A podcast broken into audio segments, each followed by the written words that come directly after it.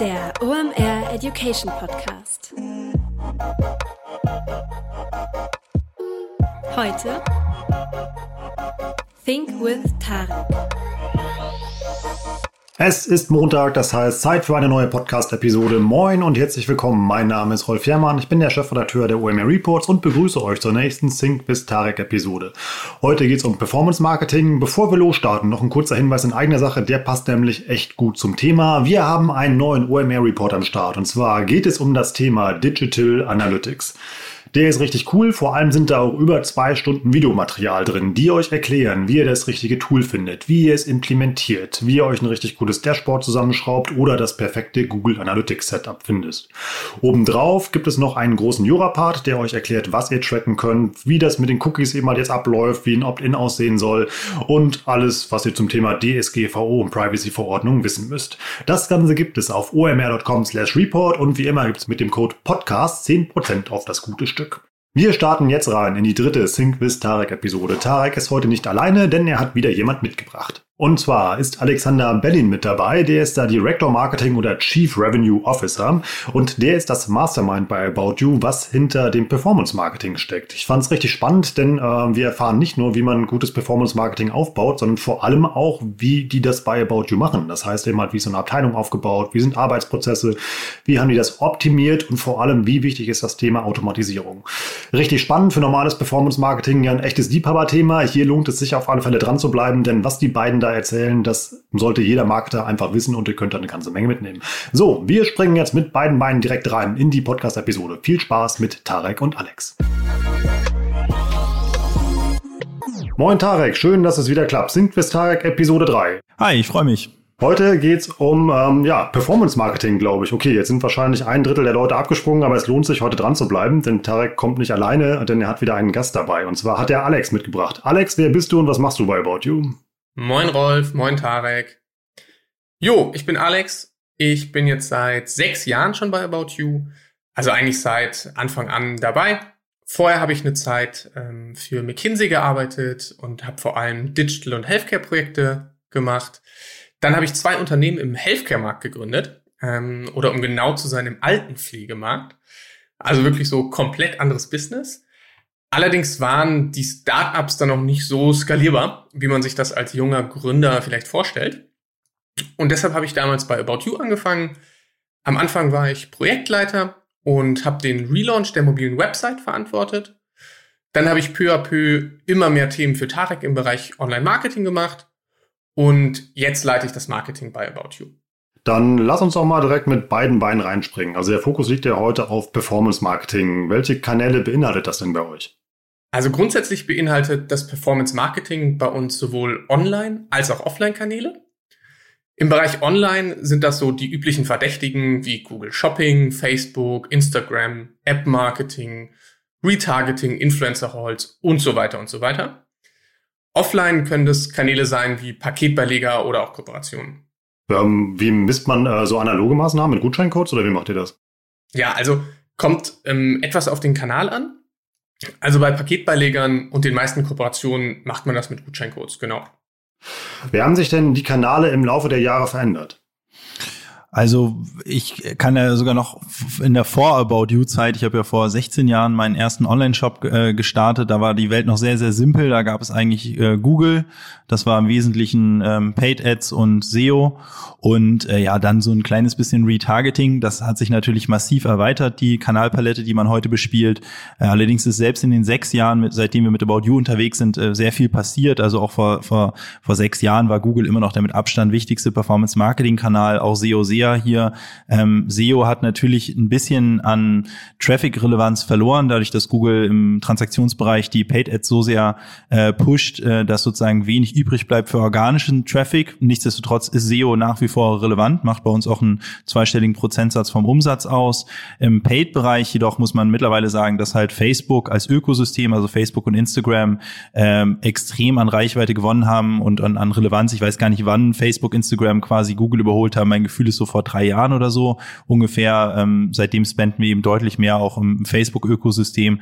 Und wie Alex ja schon sagte, die, die Welt hat sich da ja noch weiter gedreht. Mittlerweile gibt es eben im Bereich Social Media auch noch so Themen wie ähm, Influencer-Kooperationen, Halls. Es gibt immer noch Print, äh, Print-Mailings sozusagen, dass wir quasi Postkarten an unsere ähm, Kunden zur Reaktivierung schicken.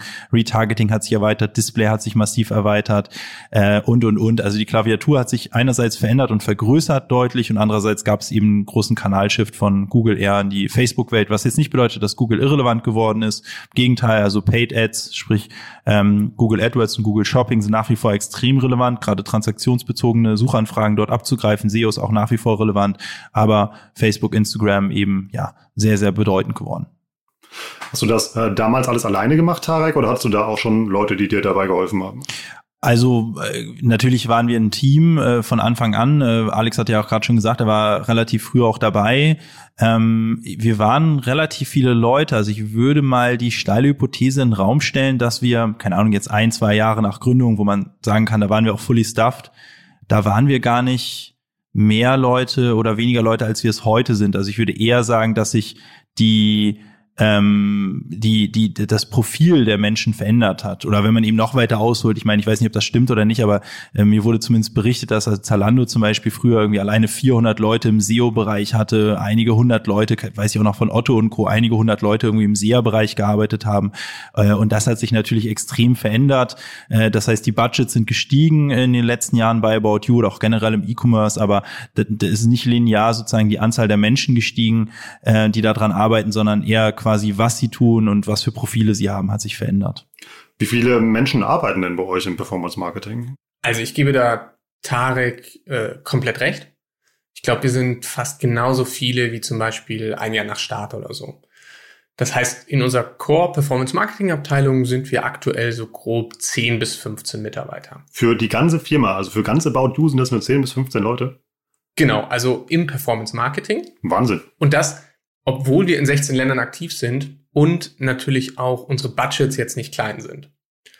Ich glaube, wichtig ist, dass wir halt von Tag eins ähm, einen sehr starken Fokus auf Automatisierung und Technologie gelegt haben. Dadurch sind wir unglaublich effizient in der Steuerung und in der Zusammenarbeit. Ähm, braucht man einen speziellen Typus von Mensch, der das macht? Also ich glaube, das ist ja, also hat ja viel mit Daten und Zahlen zu tun. Wir haben jetzt auch gerade einen Digital Analytics Report geschrieben, da merkt man ja schon, dass das eine, ein sehr komplexes Feld ist. Ja, also ich glaube, wichtig sind für uns vor allem analytische Fähigkeiten. Klar, irgendwie Smartness und so eine gewisse Can-Do-Mentalität. Also letztendlich ist es halt so, dass wir eigentlich kontinuierlich alles challengen, was wir machen. Das heißt, dass das, was wir vor sechs Monaten im Performance Marketing umgesetzt haben oder entschieden haben, das muss halt heute nicht mehr richtig sein.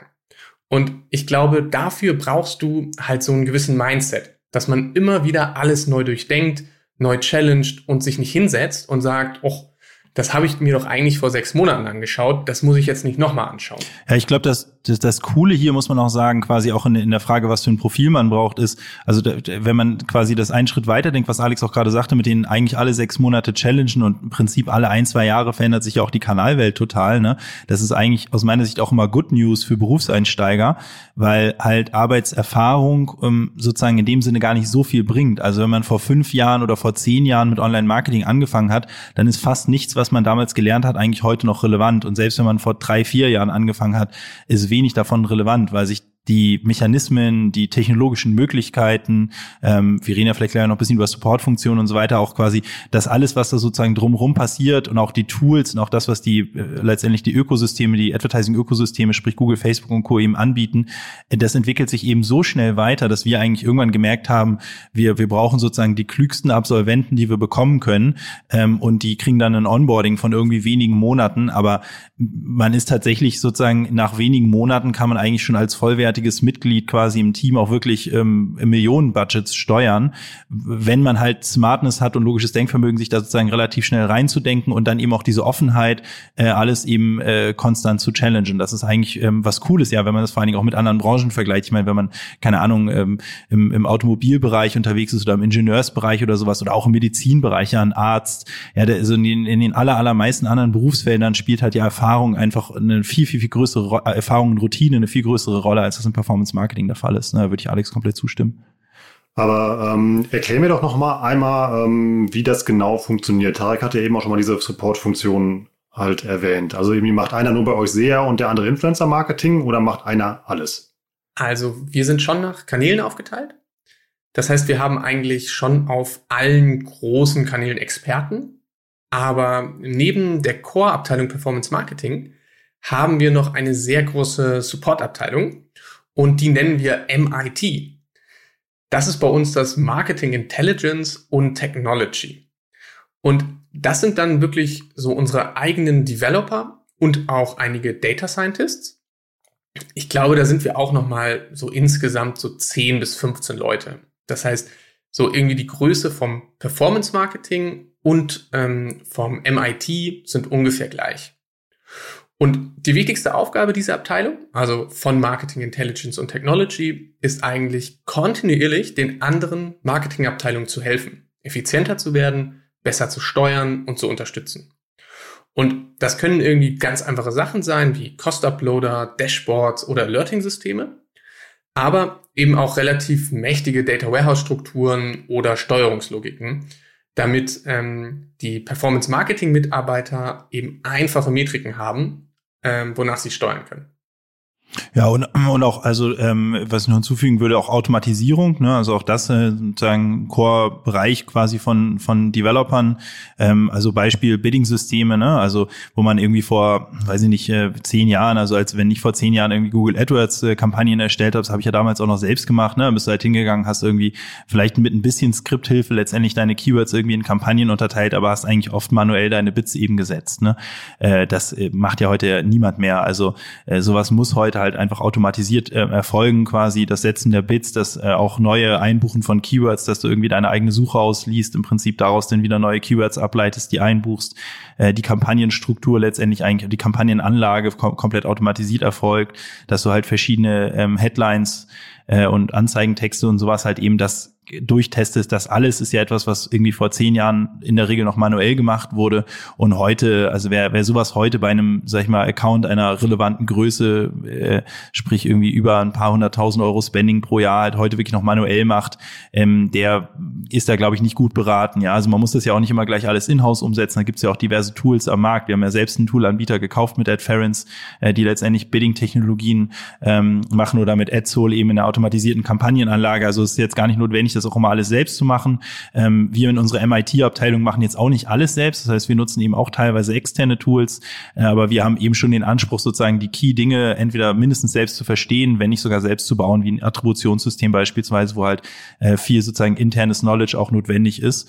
Und ich glaube, da, wenn du sozusagen gefragt hattest, wie hat sich denn eigentlich sozusagen die, die People-Anzahl im Performance-Marketing verändert und auch die Aufgaben, das ist schon etwas, das hatten wir jetzt vor sechs Jahren nicht. Also ich glaube, vor sechs Jahren hatten wir vielleicht mal einen Freelancer, der einen Tag die Woche irgendwie einen Freelancer Freelance-Developer, der ein, zwei Tage die Woche irgendwie ein bisschen mitgearbeitet hat äh, im, im, im Performance-Marketing-Bereich. Und wie Alex schon sagte, heute ist die Abteilung genauso groß wie unser Performance-Marketing selbst. Also das ist definitiv eben eine, eine Geschichte, die auch neu ist ähm, und die das extrem viel effizienter macht. Also da selbst viele hundert Leute könnten wahrscheinlich nicht das ähm, an Effizienz leisten, was du halt über, über Technologie und, und äh, Data Number Crunching sozusagen mittlerweile eben hinbekommst.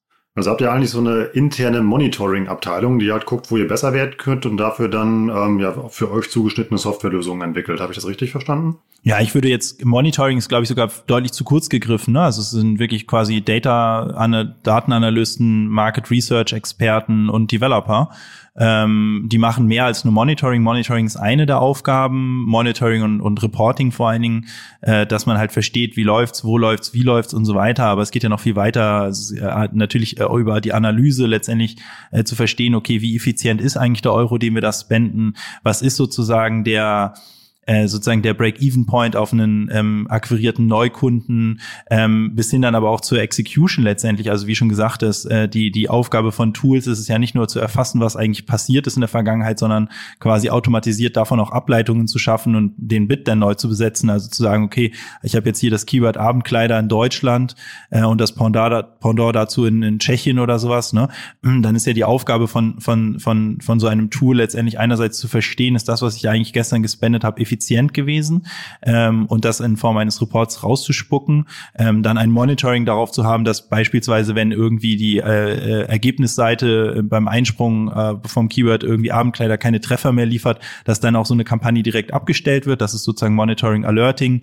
Ähm, die erste Komponente ist dann eher Reporting, aber das Entscheidendere oder der wirkliche Hebel liegt ja eher darin, davon dann abzuleiten, okay, wie setze ich denn morgen sozusagen mein Bit auf Abendkleid, ähm, um sozusagen den, den, den, den maximalen ROI rauszuholen. Ja. Nach welchen Kriterien steuert ihr denn generell euer Performance Marketing? Also grundsätzlich ist unsere oberste Maxime eigentlich immer im Marketing, dass wir sagen, Customer Lifetime Value muss größer sein als die Customer Acquisition Costs. Und das hört sich jetzt natürlich in der Theorie ziemlich simpel an. Und das ist ja letztendlich irgendwie auch das so, was jeder klassische BWLer oder Berater gelernt hat.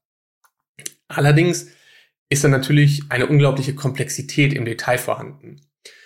Weil letztendlich muss man das jetzt ja eigentlich runterbrechen in für die Kanäle steuerbare Metriken. Und ich versuche das mal ein bisschen plakativ jetzt darzustellen. Also im ersten Schritt hat ja jeder Kanal Kosten und auch Umsatz. Und jetzt wissen wir ja aber, dass ein Kanal meistens nicht alleine für den Umsatz verantwortlich ist. Also muss man sich erstmal überlegen, wie verteilt man eigentlich den Umsatz in einer Klickkette mit mehreren Kanälen. Und da ist es ehrlich gesagt auch immer so, dass jeder Kanalverantwortliche sagt, dass sein Wertbeitrag irgendwie der größte war. Ich glaube, das beste Beispiel ist Retargeting. Ähm, da ist wirklich ja die Frage, ist Retargeting wirklich inkrementell oder greift es eigentlich nur das ab, was die Kanäle vorher schon eingebracht haben? Und genau für diesen Punkt haben wir ein Inhouse-Attributionsmodell entwickelt. Das heißt, wir verteilen im ersten Schritt den Umsatz auf die beteiligten Kanäle und dabei haben wir sowohl ein regelbasiertes als auch ein statistisches Modell aufgebaut. Das ist dann auch wieder im MIT und damit haben wir jetzt zumindest mal den Umsatz verteilt. Jetzt muss man ja aber leider sagen, dass Umsatz nicht gleich Customer Lifetime Value ist. Das heißt, irgendwie müssen wir jetzt noch eine Überleitung schaffen von Customer Lifetime Value zu Umsatz. Und das heißt, im Hintergrund berechnen wir, wie viel Customer Lifetime Value eigentlich hinter dem Umsatz steckt und adjustieren diesen dann, dass die Kanäle eben die richtigen Werte haben. Und ganz konkret bedeutet das, dass eigentlich jeder Kanal eine sogenannte Ziel-Kosten-Umsatz-Relation hat. Also wie viel Euro oder eher Cent darf er ausgeben für einen Euro Umsatz. Und das verändert sich allerdings auch basierend auf der Neukundenquote. Das ist ganz wichtig. Weil ein Neukunde ist uns natürlich wesentlich mehr wert als ein Bestandskunde. Also wenn man über das Thema Customer Lifetime Value spricht. Und jeder Kanal kann jetzt eigentlich somit relativ flexibel basierend auf so einer Art Grenznutzen steuern. Und wir haben deshalb eigentlich auch keine fixen Budgets oder sowas. Also jeder Kanal kann basierend auf diesem Metrikenset selbst hoch und runter steuern. Und genau diese Logiken, also diese Metriken, liegen alle bei uns im MIT-Bereich. Und die Performance Marketing Manager haben dadurch eben klare Vorgaben, nach denen sie steuern können. Ich würde hier vielleicht nochmal kurz ergänzen sozusagen. Also Alex hat ja gerade schon das Attribution, die Attributionskomplexität äh, beschrieben. Also wir haben im Schnitt, äh, wenn ich mich recht entsinne, irgendwie so fünf, sechs Touchpoints, bis ein Kunde abschließt. Ähm, da die Verteilung sozusagen richtig zu wählen, ist halt echt eine richtig große Herausforderung. Also weil kann jetzt sagen, okay, ich habe 100 Euro Umsatz, den teile ich durch sechs und dann kriegt jeder einen Kanal irgendwie ein Sechstel von 100 Euro. Das ist natürlich eine sehr dumme Logik, ähm, weil nicht jeder Kanal sozusagen gleich viel Wertbeitrag auch zur Conversion geleistet hat. Der eine Kanal ist vielleicht ein Bouncer gewesen, der andere beim anderen Kanal wurden unglaublich viele Sachen in den Warenkorb gelesen, da, äh, gelegt. Dann hat man noch die Komplexität, dass die Leute irgendwie über mehrere Devices gehen. Das heißt, man muss im, Rück, im Rückschluss oft dann auch noch die Devices zusammenführen und so weiter. Also alleine schon dieses Attributionssystem ist eine richtig große Komplexität. Dann hatte Alex ja gesagt, dass eben wir dann eben auf Customer Lifetime Value gehen. Also vielleicht da nochmal kurz zwei, drei ähm, ähm, ähm, ja, Nachträge. Also zum einen ist Umsatz in unserem Geschäft auch nicht gleich, ähm, hat nicht gleich, hat nicht immer die gleiche Margenstruktur. Ja, das heißt, man muss zunächst einmal ähm, äh, schauen, okay, was ist eigentlich quasi die erwartete Retourenquote auf diesen Umsatz, weil man hat ja zunächst einmal Umsatz vor Retouren. Das heißt, man muss das erstmal runterbrechen auf den erwarteten Nettoumsatz nach Retouren. Das heißt, da muss man Retourenprognosen anstellen, die darauf basieren, was der Kunde bestellt hat, welches Geschlecht er hat, aus welchem Land er kommt, er oder sie, ähm, welche Warenkorbzusammensetzung und und und, Zeitpunkt und und und. Also daraus kann man dann erstmal eine gewisse Retourenquote ableiten.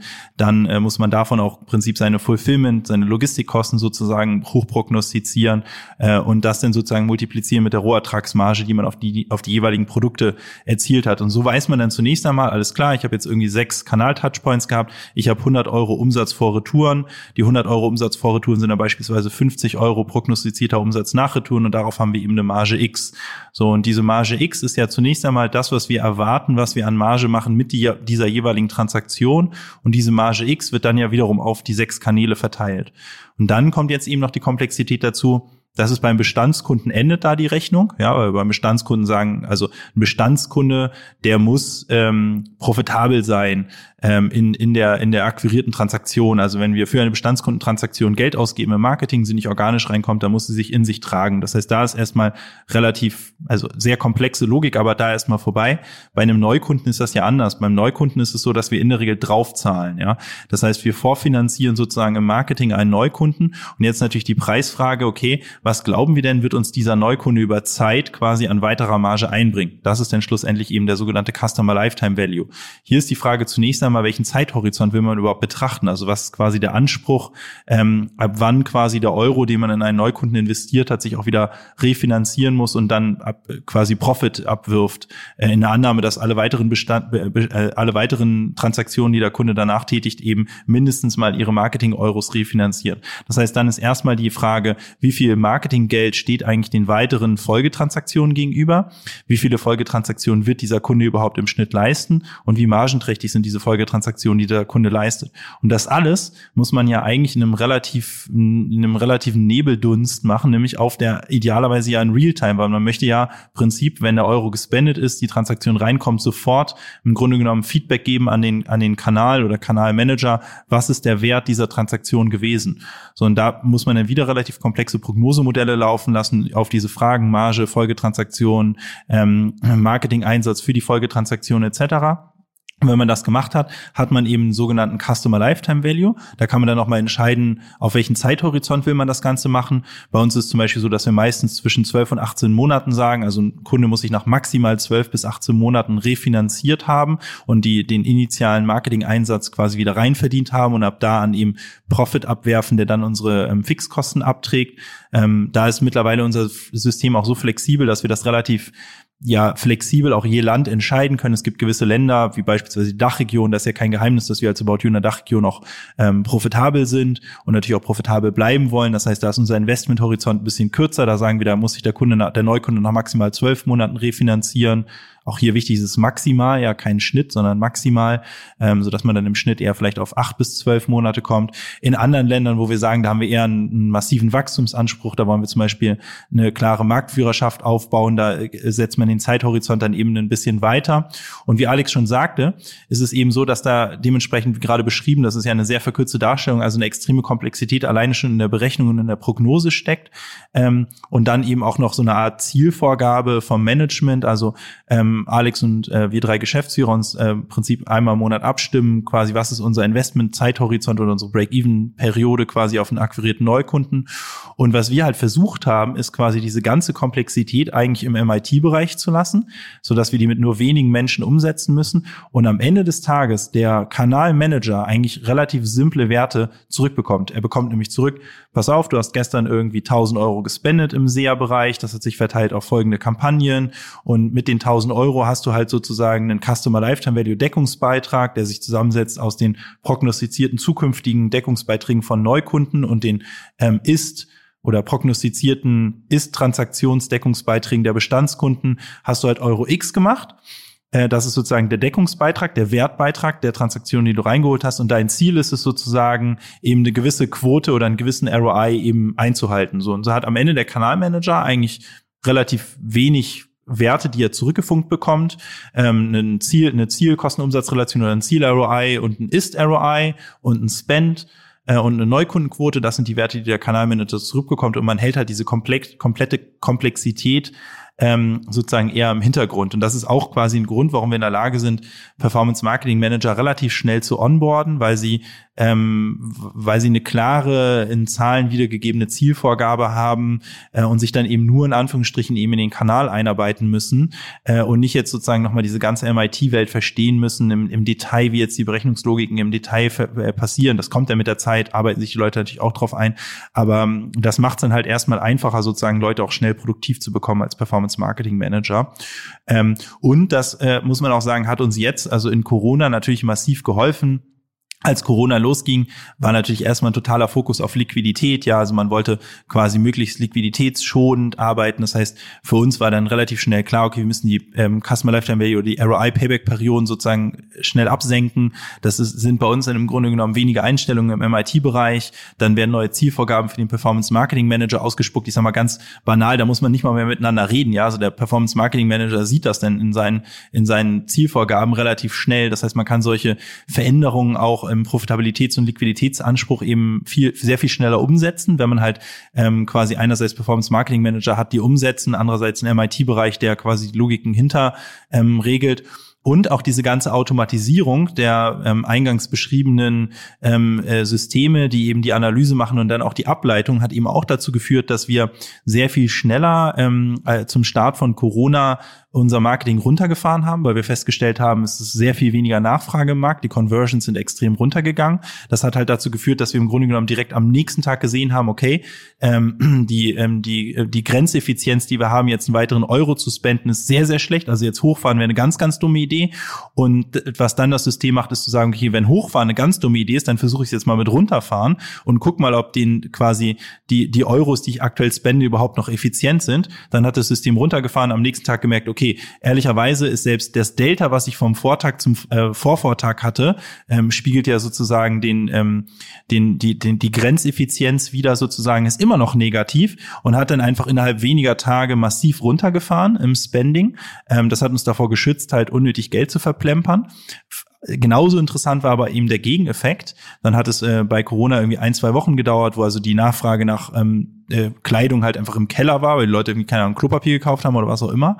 Ja, aber dann hat sie auch wieder angezogen. Also so Mitte März, Ende März ging es auch wieder los, dass dann die Nachfrage wieder angezogen hatte. Da ist ein interessanter Effekt passiert, weil bei vielen anderen Advertisern hat es ein, zwei Wochen gedauert, bis sie gecheckt haben, dass sie gerade ineffizient Geld spenden. Das ging bei uns eben deutlich schneller durch die Automatisierung, haben dann ihre Budgets eigentlich rausgezogen, weil sie eben auch noch in Budgets denken. Und dann hatten wir plötzlich eine Situation, dass in diesen ganzen auktionsgetriebenen Systemen, also Google, Facebook, Instagram sind ja eigentlich Auktions Auktionssysteme. Es wird Reichweite und Inventar verauktioniert. Das bedeutet aber, wenn weniger Auktionsteilnehmer an der Auktion teilnehmen, ist der Preis auch niedriger. Und dann haben wir eigentlich gemerkt, okay, die Nachfrage zieht wieder an. Die Kosten oder die Klickpreise sozusagen, um Traffic einzukaufen, sind sehr, sehr gering. Das hat das System gecheckt. Und dann hat das System gemerkt, ah, okay, ich, ich drehe mal wieder ein bisschen hoch. Ich, ich mache mal zum Beispiel 20 Prozent mehr Spend in den, in den Marketingkanälen, hat gemerkt, wow, auf diese 20 Prozent mehr Spend habe ich ja einen unfassbar guten ROI und hat dann eben wiederum innerhalb weniger Tage auch wieder hochgefahren. Und da, das war eigentlich für mich sozusagen ein großer Proofpoint, quasi so ein massiver externer Schock in der Nachfragestruktur und auch in der Sortimentsstruktur. Gewisse Sortimente wurden stark nachgefragt, andere, Sorte, andere Sortimente gar nicht nachgefragt.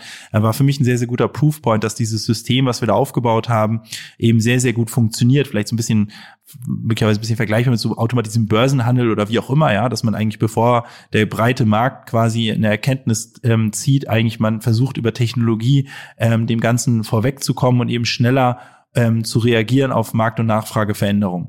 Und das war, das hat, ja, hat uns, kann man schon sagen, ich glaube mittlerweile wissen die meisten ja zumindest mal so ein bisschen unser Geschäft verfolgen, äh, wissen ja, dass wir also äh, verhältnismäßig gut durch die Krise gekommen sind, also deutlich besser als äh, die meisten Wettbewerber, auch im Online-Bereich stationär natürlich, natürlich sowieso.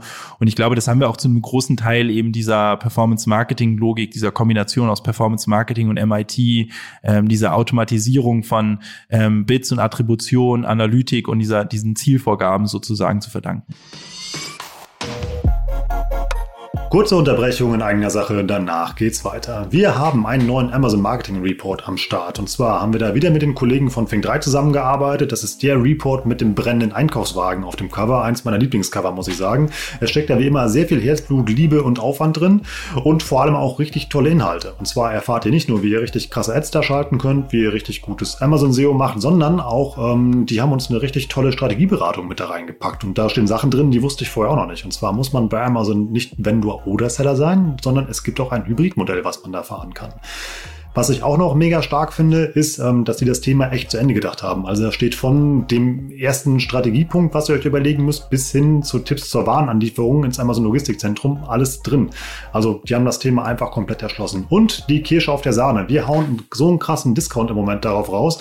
Bis Ende Juli, den gab es noch nie. Wir sind nämlich so überzeugt von dem Ding, dass das jeder mal von euch gelesen haben muss. Ihr bekommt aktuell 50% auf das gute Stück. Und das habe ich mal wieder mit keinem abgesprochen und wahrscheinlich kriege ich gleich mal wieder Ärger wie beim letzten Mal. Ich hau noch einen extra Discount oben raus. Nochmal 10% Rolfrabatt, sage ich einfach mal. Und zwar bekommt ihr mit dem Gutscheincode Warenkorb nochmal 10% auf den Amazon Marketing Report. Geht also einfach mal auf omr.com slash report, haut den Amazon Report mit dem brennenden Einkaufswagen in euren Warenkorb, benutzt dann nochmal den Gutscheincode Warenkorb und bekommt nochmal 10%. Viel Spaß beim Lesen und jetzt geht's weiter mit Sing bis Tarek. Aber diese, äh, diese Entscheidung, die du eben ansprachst, so man dreht da mal auf und Emio nimmt da was zurück, treffen die Entscheidungen Menschen oder habt ihr da auch eine Software, die euch da unterstützt? Ja, also ich würde sagen be beides, aber ähm, also so auf einer Metaebene sozusagen, wir steigen in einen Kanal ein, wir beschäftigen uns mit dem Kanal, wir stecken jetzt Ressourcen rein. Das sind natürlich Entscheidungen, die sozusagen von von Menschen getroffen werden. Ähm, aber dann ist eigentlich immer schon das Ziel sozusagen, die Logiken so weit zu automatisieren, dass innerhalb des Kanals das Hoch- und Runterfahren ja nicht 100% vollautomatisiert passiert in allen Kanälen. Ja, so ein Thema wie Influencer Marketing, wo du mit Menschen in Kontakt stehst, das kannst du jetzt nicht komplett zum Algorithmus überlassen, aber zumindest in den auktionsgetriebenen Systemen, also Google, Facebook-Welt, Retargeting-Welt zu einem großen Grad, Display ähm, etc., da, da ist schon ein extrem hoher Automatisierungsgrad drin. Das heißt, da, da, da regulieren oder steuern das, stieren das schon Menschen, die dann Capping und ein Floor und ein Cap einbauen, dass jetzt das System nicht völlig äh, im, im, im Dunkeln rumgräbt, weil das ja auch passen muss mit Logistik. Wir können jetzt nicht einfach irgendwie von heute auf morgen mal einfach unseren Umsatz verdreifachen, dann haben wir ein Problem in der Logistik und Kundenservice und so weiter. Das heißt, da sind sozusagen gewisse Rahmen ähm, äh, vorgegeben, aber die, die Execution erfolgt schon zu einem großen Teil, also das Hoch- und Runterfahren quasi erfolgt dann schon zu einem großen großen Teil automatisiert. Ähm, ihr sagtet ja eben, dass ihr so fünf bis sechs Touchpoints braucht, um Neukunden zu akquirieren. Gibt es da verschiedene ja, irgendwie Standardwege, die es halt gibt? Also zum Beispiel gewinnt man eben halt männliche Neukunden ähm, auf einem anderen Weg wie hm. weibliche? Also ich glaube, das kann man heute gar nicht mehr so pauschal sagen, Rolf. Ähm, also ich weiß noch, so vor zehn Jahren habe ich damals noch für McKinsey so Charts gebaut, ähm, wo wir versucht haben, die Kanäle in die Funnel Steps ähm, zuzuordnen. Aber ich glaube, das kann man heute einfach gar nicht mehr so machen. Also fast jeder Kanal kann fast jeden irgendwie Funnel-Step bedienen. Also als Beispiel Facebook kann extrem abverkaufsorientiert sein mit DPAs, aber eben auch sehr Awareness bilden mit irgendwie Video-Ads. Und ich meine, natürlich gibt es Preissuchmaschinen, die irgendwie sehr männerlastig sind, die einen Fokus auf wirklich Preisvergleich haben. Ähm, Im Gegenzug dazu gibt's aber auch Inspirationspreissuchmaschinen, bei denen dann wieder der weibliche Anteil höher ist. Also das kommt halt wirklich sehr drauf an. Wie viel Paar Turnschuhe muss denn der Kunde kaufen, um für euch rentabel zu sein? Kommt ja drauf an, was seine Akquisition gekostet hat. ähm, aber im Schnitt, ähm, auch das habe ich glaube ich auch teilweise auch auf Konferenzen schon erzählt, im Schnitt ist es so, dass in, uns in Deutschland ein Neukunde ähm, ähm, äh, je nachdem, wie man halt am Ende auch irgendwie Marketingkosten verteilt, ja. Ähm, aber äh, sozusagen so viel kostet, dass wir ungefähr zwei, zweieinhalb Transaktionen inklusive der Initialtransaktion brauchen, um ihn profitabel zu haben. Das heißt eben nach der Initialtransaktion ein bis zwei weitere Transaktionen, ähm, bis wir einen Neukunden profitabel haben, ja. Und das ist eben, wie gesagt, in äh, in, in bestimmten Ländern dauert das teilweise nur drei bis sechs Monate, weil da die ähm, Wiederkaufquoten eben extrem hoch sind. Ähm, und in anderen Ländern dauert das dann eben eher so zwölf Monate oder sowas. Aber das geht dann schon relativ fix, wenn man eben ein ausgewachsenes CM-System hat, was auch eben dafür sorgt, dass dann auch wirklich die Folgebestellungen reinkommen, wenn man eben eine ausgefeilte Personalisierung hat, ein Recommendation-Systeme, die halt auch den Warenkorb erhöhen. Äh, also das kann man, glaube ich, für den Markt irgendwie relativ schlecht pauschal sagen. Da gibt es auch extreme Hebel.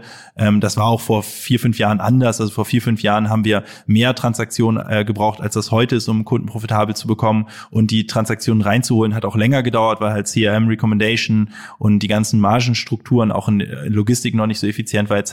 Das heißt, hat sich auch über, über die Zeit natürlich deutlich verändert. Hat ja schlussendlich auch dazu geführt, dass wir jetzt eben profitabel sind im deutschsprachigen Raum. Äh, das ist auch eine Kombination aus einer deutlich höheren Effizienz im Performance Marketing durch die beschriebene Automatisierung. Andererseits aber natürlich auch eine höhere Kundenausschöpfung, die wir eben mit einem, mit einem akquirierten Kunden eben erzielen.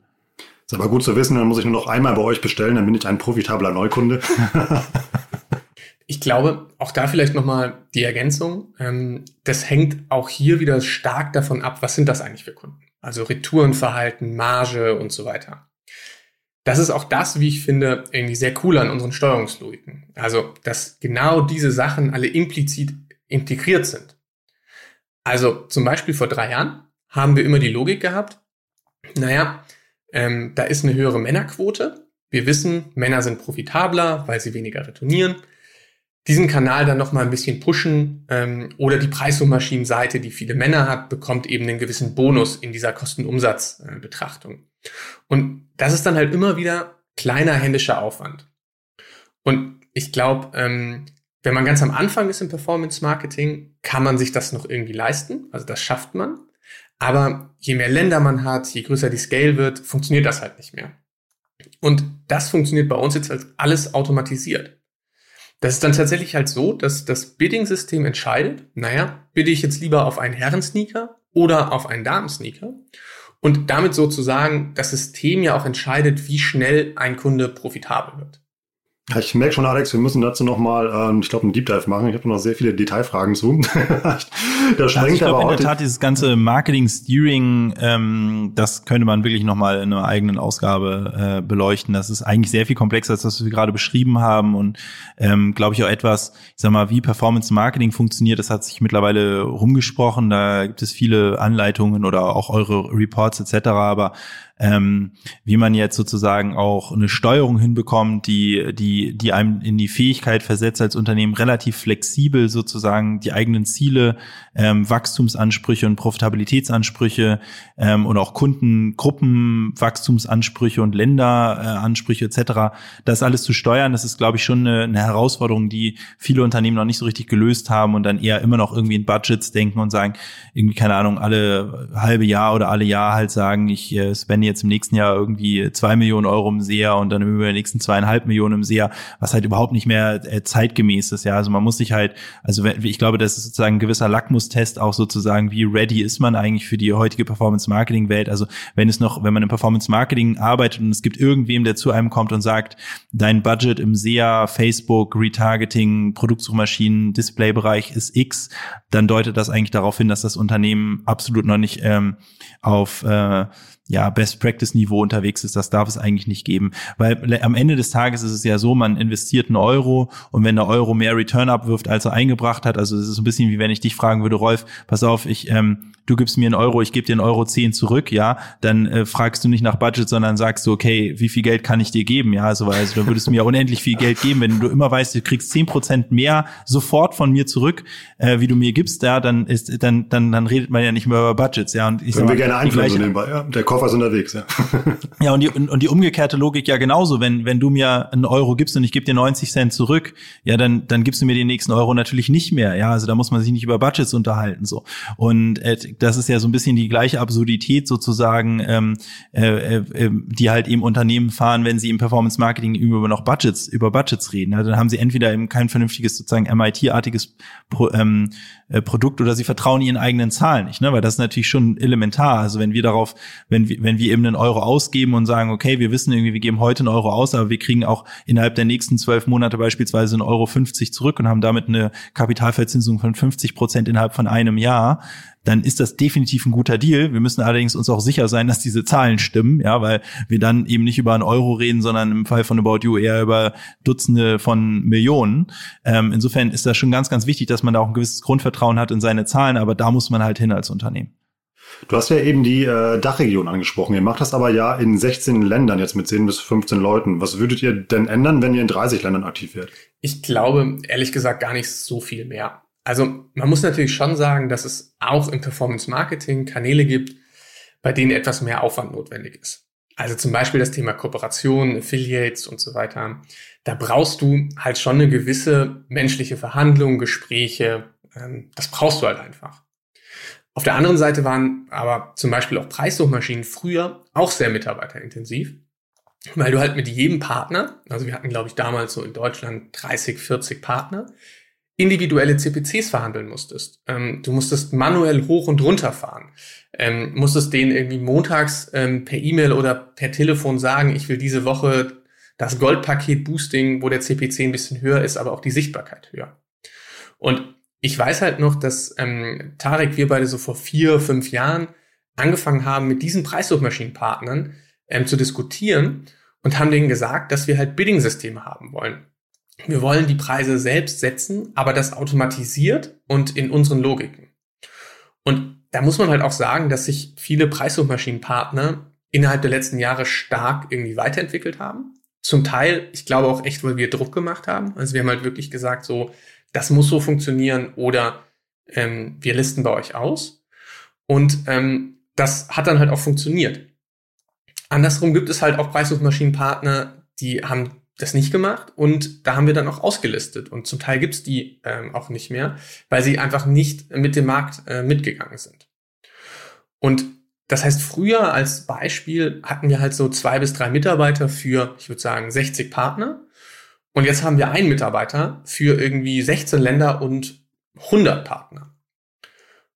Und ich will jetzt halt pauschal sagen, so für Kanäle wie Facebook, SEA und so weiter, brauchst du vermutlich für irgendwie fünf Länder maximal einen neuen Mitarbeiter, wenn überhaupt. Natürlich ähm, brauchst du, wenn du jetzt in zehn Ländern gehst, auch Mitarbeiter, die das Thema Kooperationen aufbauen. Aber ich glaube, das hält sich halt in Grenzen.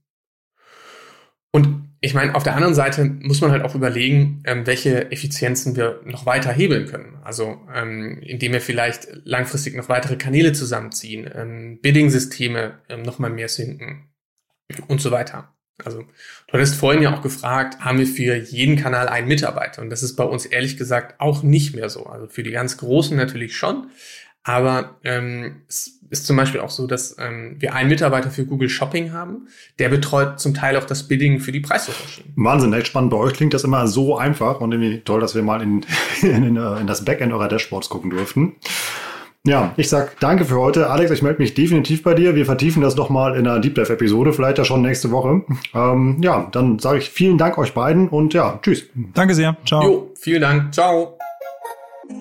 Das war mal wieder spannend. Ich habe eine Menge mitgenommen. Ich hoffe ja auch. Ich fand es zum Beispiel echt beeindruckend, dass man für die Koordination von Kampagnen in 16 Ländern nur so wenige Menschen braucht. Ich hätte gedacht, das sind deutlich mehr. So, wie nach jeder Episode mein schon fast traditioneller Aufruf, schickt uns bitte eure Online-Marketing-Fragen für Kollegen André Alpa. Der übernimmt nämlich in den nächsten Wochen wieder das Mikrofon, dann heißt es wieder Ask André und da beantwortet er eure Fragen, die ihr uns schickt. Packt die also bitte in eine E-Mail und schickt die an report.omr.com. Unter allen Fragen, die es in die Ask Andre Episode schaffen, verlosen wir wie immer einen OMR Report eurer Wahl. Vielleicht ja sogar den Amazon Report oder den Digital Analytics Report, von dem ich eben erzählt habe. Schickt uns auch gerne E-Mail, wenn ihr Feedback oder mal Themenwünsche habt. Das würde mich auch mal interessieren. Wenn ihr eine E-Mail schickt an report.omr.com, landen die direkt bei mir in der Inbox und ich freue mich darauf, von euch zu hören. Ich sag Tschüss aus Hamburg und bis nächste Woche.